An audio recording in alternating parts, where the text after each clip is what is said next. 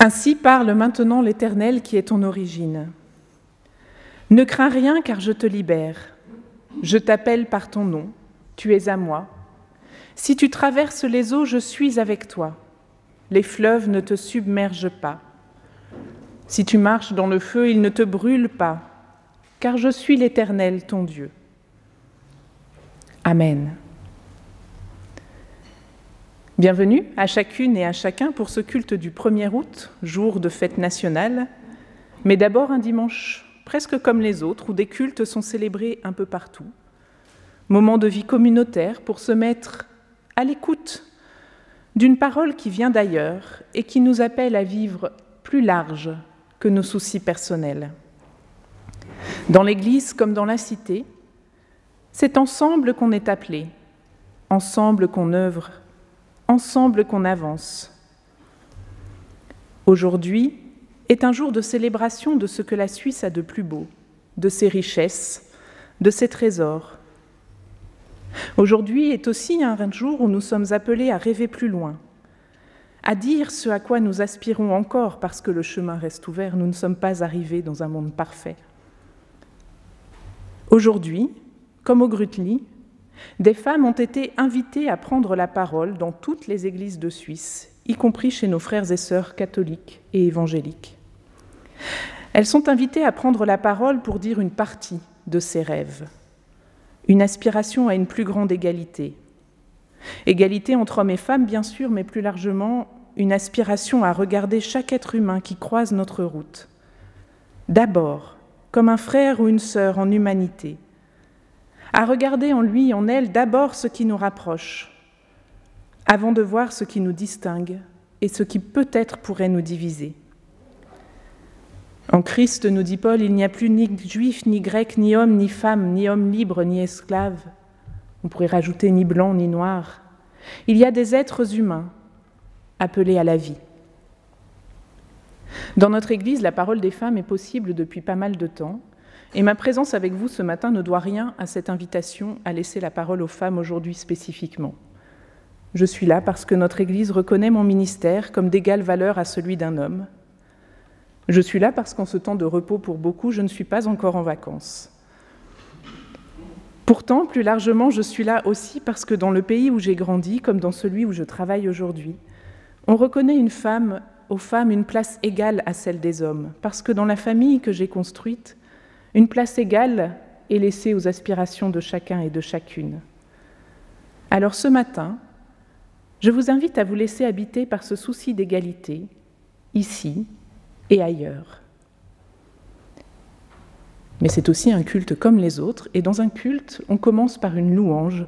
C'est une manière de s'ouvrir à ce qu'il y a de beau dans nos vies. Alors je vous invite à vous lever pour chanter notre premier chant qui nous tiendra lieu de louange, le 67, les trois strophes.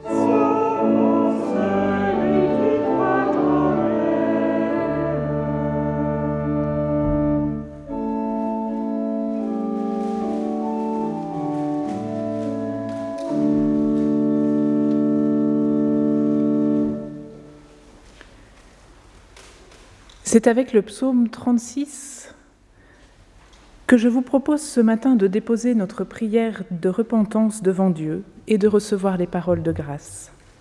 C'est avec ces mots anciens que je vous invite à vous déposer en Dieu tel que vous êtes, aussi avec vos côtés sombres, dans l'assurance que l'Éternel œuvre avec vous, en vous, pour y mettre la lumière. Je vous invite à la prière. Éternel, j'ai mal à l'humanité pour ses crimes. La source du malheur, c'est d'être détaché de toi.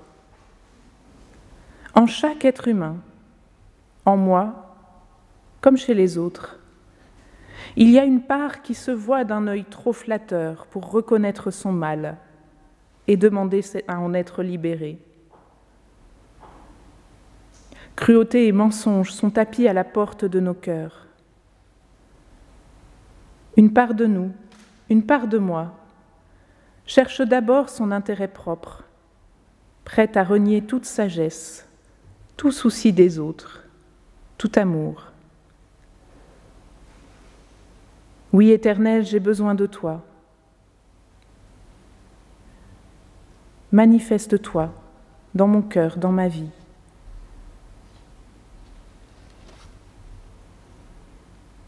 Et voici la parole de grâce qui nous est adressée. Ne crains pas, ma tendresse l'emporte, ma fidélité est infinie sur la terre comme au ciel. Ma justice s'élève comme les plus hautes montagnes, et chaque être humain trouve en moi un abri, comme des poussins sous les ailes de leur mère. Je nourris ce qu'il y a en toi d'aspiration à la vie, à l'amour, à la justice, à la lumière. En mon abri, tu peux te désaltérer au torrent de la joie. Je suis la source de vie. Je ne permets pas que l'orgueil t'envahisse ou que la cruauté fasse dévier ta route. N'aie pas peur des ténèbres qui t'habitent. Elles n'auront pas le dernier mot sur ta vie. Amen. Et je vous invite à vous lever pour chanter le 429, les trois strophes.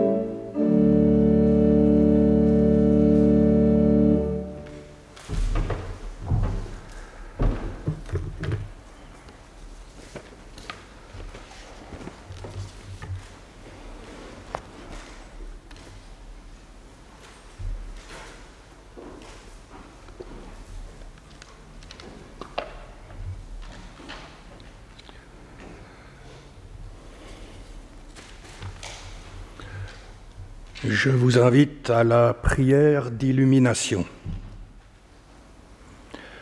Éternel, nous voici rassemblés devant toi. Nous sommes venus pour bien des raisons qui nous appartiennent, mais aussi d'abord en réponse à ton appel. Nous voulons nous mettre ce matin à ton écoute. Mais si tu n'envoies pas sur nous ton esprit, il n'y aura là que des mots un peu vieillots, des histoires déjà mille fois entendues, des récits lointains. Que ton souffle de vie vienne ouvrir les oreilles de nos cœurs pour que nous recevions ce matin la parole de vie que tu as pour chacun pour chacune, pour que nous en soyons nourris dans toutes les dimensions de notre être. Amen.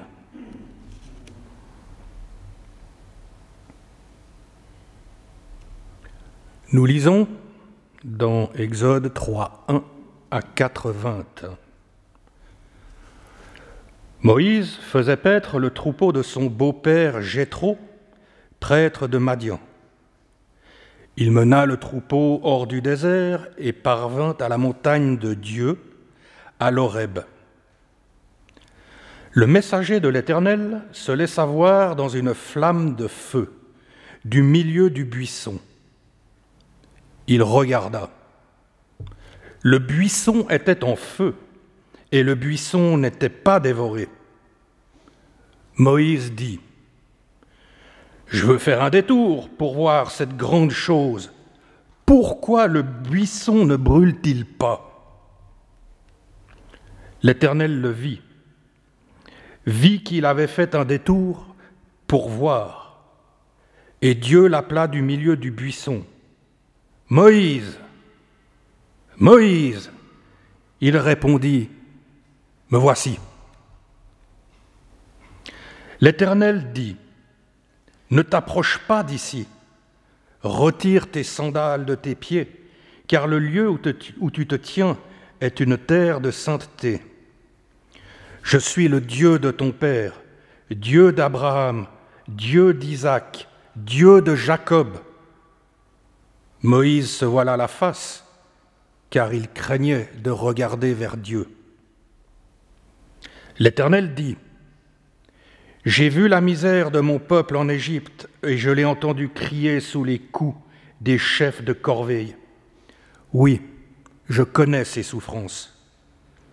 Je suis descendu pour le délivrer de la main des Égyptiens et le faire monter de ce pays vers un bon et vaste pays, vers un pays ruisselant de lait et de miel, vers le lieu de Cananéen, du Hittite, de l'Amorite, du Périsite, du Hivite et du Jébusite.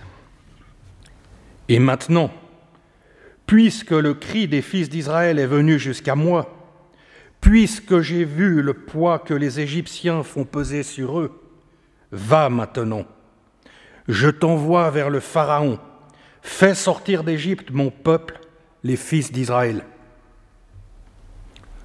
Moïse dit à Dieu, qui suis-je pour aller vers le Pharaon et faire sortir d'Égypte les fils d'Israël? Je suis avec toi, reprit l'Éternel.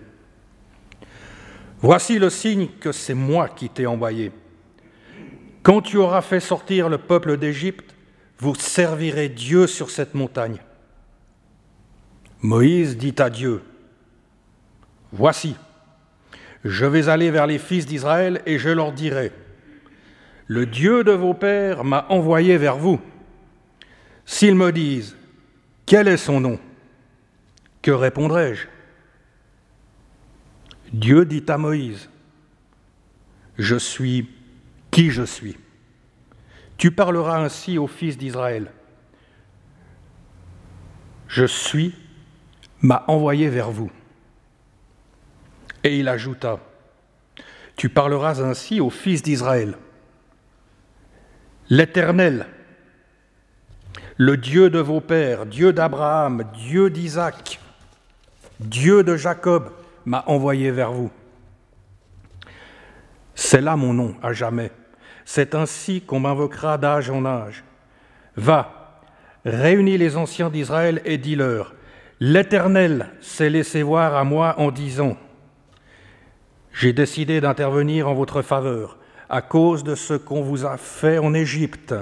Et j'ai dit, Je vous ferai monter de la misère d'Égypte vers le pays du Cananéen, du Hittite, de l'Amorite, du Périsite, du Hivite et du Jébusite, vers le pays ruisselant de lait et de miel. Ils entendront ta voix et tu entreras, toi et les anciens d'Israël, vers le roi d'Égypte.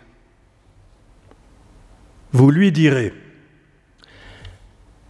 L'Éternel, Dieu des Hébreux, s'est présenté à nous.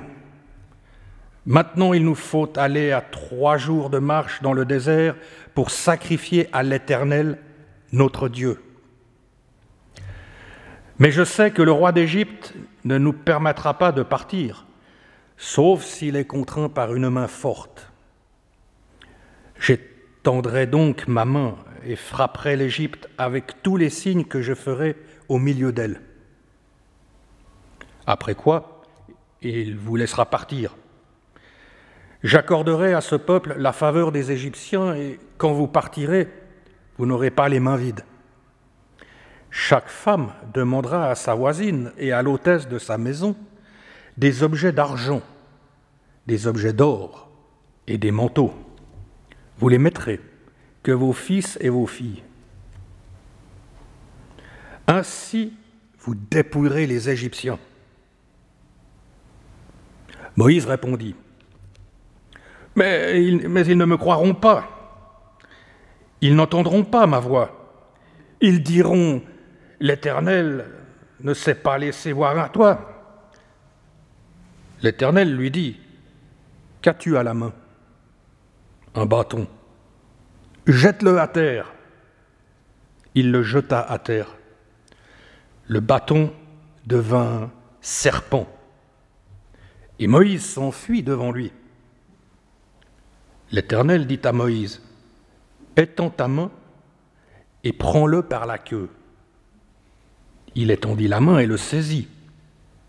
Le serpent redevint bâton dans sa main. C'est afin qu'ils croient que l'Éternel s'est laissé voir à toi, le Dieu de leur père, Dieu d'Abraham, Dieu d'Isaac, Dieu de Jacob. L'Éternel lui dit encore, Mets donc la main sur ta poitrine. Il mit sa main sur la poitrine et la retira. Sa main était lépreuse, couleur de neige. L'Éternel dit, Remets ta main sur la poitrine. Il remit la main sur sa poitrine et la retira. Elle était redevenue normale. Alors, s'ils ne te croient pas et ne n'entendent pas la voix du premier signe, ils croiront à la voix du signe suivant. Alors s'ils ne croient pas plus à ces deux signes et n'entendent pas ta voix, tu prendras de l'eau du fleuve et tu la répandras par terre. L'eau que tu auras prise au fleuve, sur la terre deviendra du sang. Moïse dit à l'Éternel, Je t'en prie, Éternel, je ne suis pas doué pour la parole, ni d'hier, ni d'avant-hier, ni depuis que tu parles à ton serviteur. J'ai la bouche lourde et la langue lourde. L'Éternel lui dit, Qui a donné une bouche à l'humain? Qui rend muet ou sourd, voyant ou aveugle N'est-ce pas moi l'Éternel? Et maintenant va, je suis avec ta bouche et je t'enseignerai ce que tu devras dire. Moïse répondit, Je t'en prie, Seigneur, envoie-le dire par qui tu voudras. La colère de l'Éternel s'enflamma contre Moïse, et il dit, N'y a-t-il pas ton frère, Aaron, le Lévite?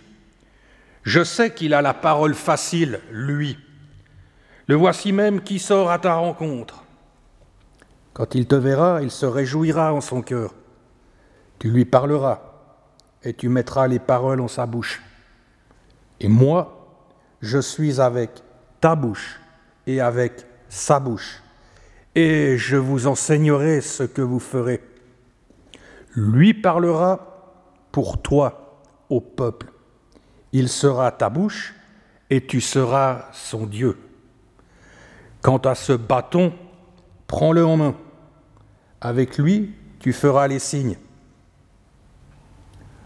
Moïse s'en alla, retourna vers son beau-père Jéthro et lui dit Je dois m'en aller et retourner vers mes frères en Égypte pour voir s'ils vivent encore. Jéthro dit à Moïse Va en paix.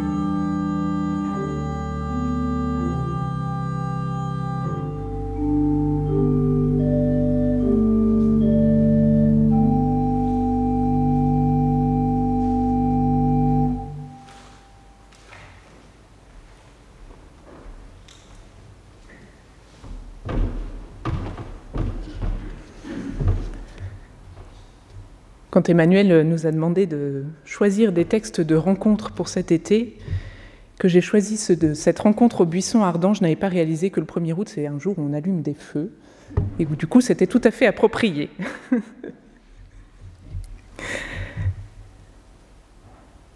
ce récit au buisson ardent de la rencontre entre Moïse et ce Dieu qui se révèle est l'un des récits fondateurs du peuple juif, et du coup l'un des récits fondateurs du christianisme aussi. La rencontre entre Moïse et Dieu au buisson ardent nous dit en effet qui est Dieu, ou plutôt, et ce n'est pas anodin comme différence, qui est Dieu pour nous? Qui est Dieu dans l'absolu, nous n'y avons pas accès et nous n'y aurons jamais accès. On ne sait jamais le tout d'un être, quel qu'il soit, encore moins quand il s'agit de Dieu. Mais nous avons accès à qui est Dieu pour nous, à qui il a été pour d'autres avant nous, à qui il est pour d'autres aujourd'hui, à travers les témoignages que nous recevons. Et le témoignage dont nous avons hérité à propos de cette rencontre au buisson ardent est fondamental à plusieurs titres, mais avant d'en évoquer quelques points, je voudrais rappeler une chose importante. Les récits bibliques ne sont pas, et ils n'ont pas vocation à être, des travaux historiques ou des procès-verbaux, des paroles échangées il y a des milliers d'années. Par contre, ce sont des récits théologiques, des récits qui veulent nous dire quelque chose de ce Dieu qui est pour les humains, avec les humains, et de ce que cela change dans la vie des humains d'hier et d'aujourd'hui. Ce sont des récits construits avec un soin particulier, à une époque où écrire était toute une aventure, pour dire quelque chose d'infiniment précieux. Et pour ce qui concerne notre récit du jour, peu importe que Moïse soit un personnage historique ou non, qu'un buisson ait brûlé sans se consumer ou pas, ce récit nous dit en image quelque chose de très profond sur notre Dieu et sur ce que sa présence peut changer dans nos vies. Alors puisque nos églises nous invitent en ce jour de fête nationale à nourrir nos aspirations de justice et d'égalité, c'est à travers ce prisme que je vous propose d'examiner cette rencontre, en nous demandant ce que Dieu fait pour Moïse dans cette rencontre. Alors d'abord, pour voir ce qu'il fait pour Moïse dans la rencontre, regardons qui est Moïse au début et qui est Moïse à la fin. Alors au début du récit, Moïse est berger pour son beau-père depuis de nombreuses années. Lui qui est né du peuple hébreu esclavagisé, qui a été élevé à la cour de Pharaon, a dû prendre la route de l'exil après avoir tué un garde qui maltraitait un homme de son peuple, un hébreu. Dans son errance, il a défendu des jeunes filles attaquées par des voyous alors qu'elles faisaient boire leur bétail à un puits. Et il a fini par épouser l'une d'elles et par s'installer dans ce peuple étranger. Voilà donc un homme qui a fui son pays, un homme dispersé entre plusieurs cultures et dont les élans de justice ont été brisés par les circonstances. Comment seul faire bouger les choses? Dans une situation ponctuelle comme celle qu'il a rencontrée au puits avec ses jeunes filles, c'est possible. Mais dans une situation où l'oppression est systémique, comme en Égypte, ce n'est pas possible et Moïse a renoncé depuis bien longtemps. À la fin du récit, Moïse s'apprête à repartir en Égypte, sans se cacher, ouvertement, pour y délivrer son peuple, avec l'aide de son frère et des anciens des Hébreux. Il y va sans armée, simplement inspiré de la force de conviction de Dieu et soutenu par sa présence. Il tremble, bien sûr, qui ne tremblerait pas mais il a choisi de faire confiance à ce Dieu qui s'est manifesté à lui et d'essayer avec lui de rendre meilleure la vie de ces hommes, de ces femmes et de ces enfants maintenus en esclavage en Égypte. Bien sûr qu'il y aura encore des difficultés. Bien sûr qu'il y aura encore des terreurs. Moïse le sait. Et il y va quand même. Alors qui est ce Dieu que Moïse a rencontré et qui lui a donné une telle force? D'abord, c'est un Dieu qui se propose, qui ne s'impose pas. Dieu se porte à la rencontre de Moïse, pas très loin de son chemin, mais il ne se place pas en travers de son chemin pour l'obliger à une rencontre dont il ne voudrait pas. Si Moïse ne fait pas le détour, la rencontre n'aura pas lieu ce jour-là, à cet endroit-là. Ça ne veut pas dire qu'elle n'aura jamais lieu. D'autres propositions viendront. Et toujours, Moïse aura le choix. Ainsi, Dieu est à la fois tout proche et tout autre. Tout proche parce qu'il vient à la rencontre de Moïse. Tout autre parce qu'il se place un peu à l'écart de ce chemin et qu'il se manifeste dans quelque chose de totalement inhabituel. Quelque chose qui suscite l'interrogation, la curiosité. Parce que la curiosité n'est pas un vilain défaut et surtout pas dans le domaine spirituel.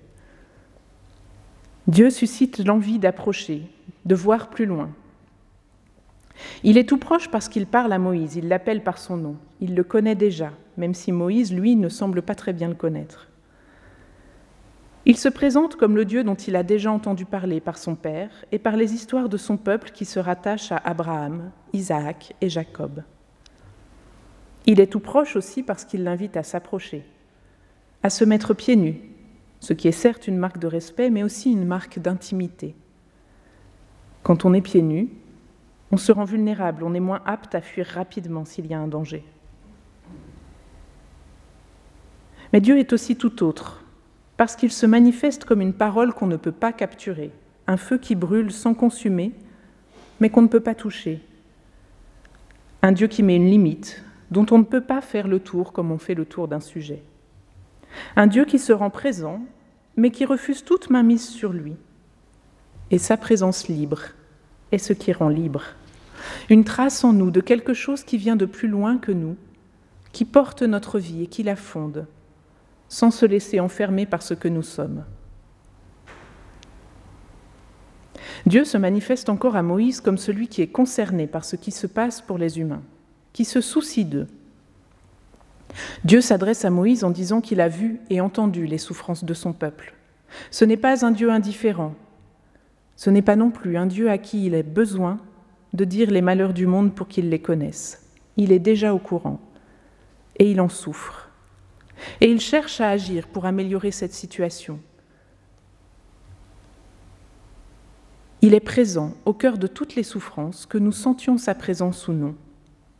Parce qu'au moment où Dieu parle à Moïse, les hommes et les femmes qui sont en Égypte, qui sont maltraités, ne sentent probablement pas que Dieu fait quelque chose pour eux à ce moment-là. Et pourtant, et pourtant, il est présent. Dieu se manifeste aussi comme un Dieu surprenant, à rebours de nos attentes.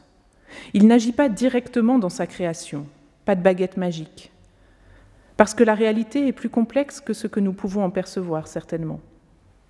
parce que même dans ceux que nous percevons comme des ennemis, comme le peuple hébreu pouvait percevoir les Égyptiens, Dieu voit autre chose et il travaille à susciter l'amour qu'il espère.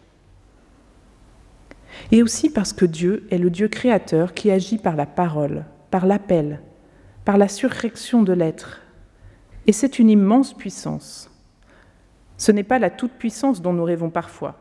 Dieu ne balaye pas les, méchants d'un coup. Il parle à Moïse. Dieu agit dans le monde uniquement par les humains, par leurs mains, par leur voix, celle de Moïse, la vôtre, la mienne. Pour le Dieu biblique, parler et agir sont une seule et même chose. Comme en hébreu, c'est un seul et même mot, davar, parole et acte. La parole divine est puissante. Elle suscite en Moïse un courage qui n'était que minuscule comme une graine de moutarde et qui va grandir jusqu'à faire bouger les montagnes et bouger Pharaon. Un courage qui à lui seul témoigne du Dieu dont il parle. Moïse demande Qui suis-je pour parler à Pharaon et mener mon peuple hors d'Égypte? Et d'une certaine manière, Dieu lui répond Un être humain, comme lui, comme eux, appelé à vivre, à aimer, à faire grandir la vie et l'amour autour de vous. Dieu se manifeste encore comme celui qui s'appuie sur nos élans de vie pour les développer, leur faire porter du fruit, pour les porter à incandescence. De Moïse, à ce stade du récit, nous savons qu'il a l'énergie et le courage de s'interposer quand il voit une situation injuste sans penser à sa propre sécurité. Il a ce souci de la justice, de faire droit aux plus faibles, et c'est indispensable. Il y faut pourtant plus, une orientation, une énergie continue, une visée plus haute et de l'aide. Et c'est ce que lui propose le Dieu qu'il rencontre au buisson ardent. Un changement d'échelle à son indignation, une orientation nouvelle qui mène plus loin, et même une stratégie. Aller à la racine de la situation, à Pharaon qui détient le peuple en esclavage. Le chef de corvée qui maltraite n'est qu'un maillon. Dieu propose d'utiliser cet élan de justice et de protection et de devenir le gardien de son peuple, celui qui va en prendre soin dans le chemin vers la liberté. Et Dieu se manifeste enfin comme un Dieu qui écoute les limites, les réticences et les peurs. Car le changement d'échelle qu'il propose à Moïse est terrifiant. Il le serait pour n'importe qui. Bien sûr que Moïse a peur, et c'est normal. Et au Dieu qui se manifeste à lui au buisson ardent, il peut dire sa peur, il peut dire ses limites, il peut dire envoie quelqu'un d'autre, n'importe qui, mais pas moi. Tout simplement. Car oui, on peut dire non à ce Dieu-là. On peut être terrifié par ce qu'il propose et le lui dire. Et le Dieu qui se manifeste au buisson ardent propose de renforcer ce qui peut l'être en soi. Et il propose aussi de ne pas travailler seul, de ne pas compter que sur soi-même. Moïse a peur tout seul Moïse parle mal Qu'à cela ne tienne, il ne sera pas seul. Un autre inspirera sa parole, un autre la dira à son peuple. J'aime ce Dieu qui propose des chemins de vie à travers le maquis de nos terreurs, des étiquettes que nous nous collons, de nos illusions, de notre propension à ne compter que sur nous-mêmes. J'aime ce Dieu qui revoit ses plans en fonction de nos forces et de nos faiblesses. Non, Moïse ne sera pas seul. Aaron le secondera et Dieu sera avec lui. C'est ce qu'il a promis. Il est avec lui, il sera avec lui. C'est son nom. Je serai qui je serai, ou je suis qui je suis, ou je suis avec toi. Dieu est fiable. Il est celui sur lequel on peut compter, sur lequel on peut s'appuyer, parce qu'il est libre et ne se laisse enfermer dans aucune représentation, aucune étiquette. Nous sommes tous et toutes un peu Moïse, appelés par Dieu à offrir au monde le meilleur de nous-mêmes, de nos élans de vie, de nos élans vers plus de justice et d'amour. Et pour cela, Dieu nous appelle à le laisser renforcer ce qui doit l'être en nous et à nous associer à d'autres, car ensemble nous pouvons bien plus que seuls. Dieu est avec nous et il nous offre d'autres compagnons et compagnes de route comme il a offert Aaron à Moïse, comme il s'est tenu auprès de Moïse. Dieu nous appelle à être ses témoins, ses mains, ses porte-paroles dans le monde. Répondrons-nous comme Moïse? Nous voici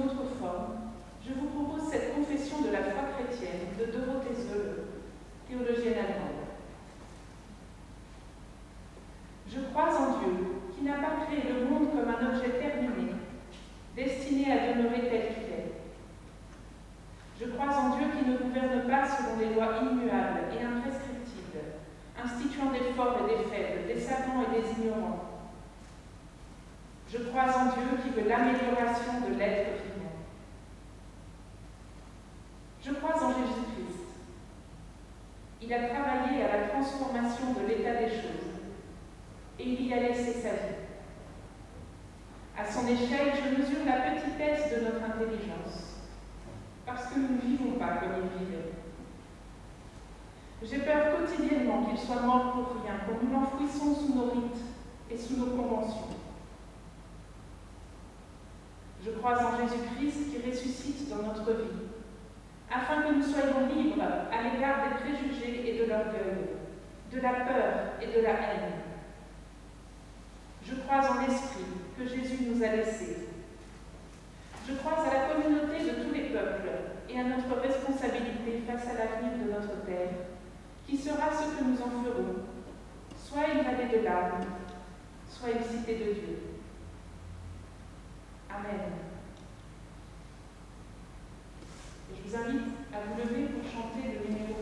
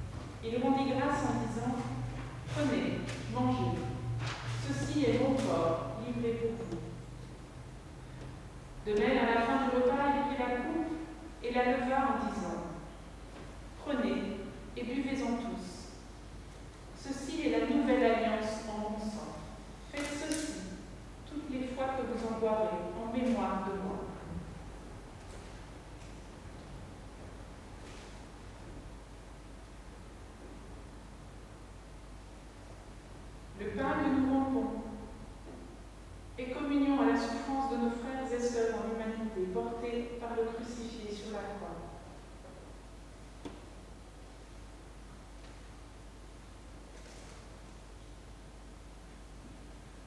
Et la coupe de bénédiction pour laquelle nous rendons grâce et communion à l'espérance de nos frères et sœurs en humanité, portés par le ressuscité.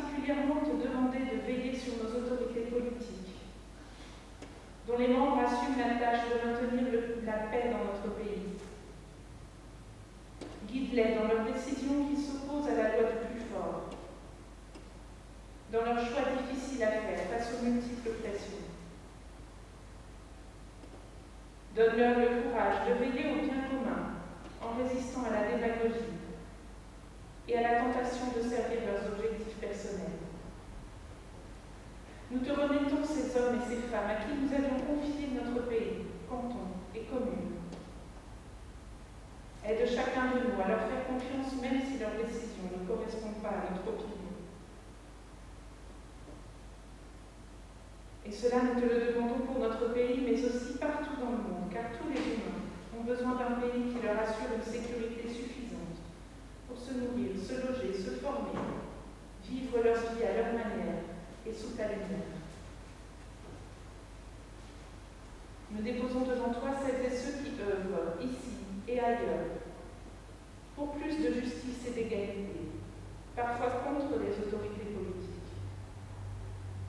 Ces hommes et ces femmes mettent leur vie au service de la collectivité. Et leur appel incessant nous est nécessaire pour ne pas oublier que d'autres n'ont pas la chance de vivre dans un pays qui, sans être parfait, nous offre liberté et sécurité en suffisance. Mais merci Seigneur de prendre soin de nous tous, de nous toutes, quel que soit notre rôle dans la société.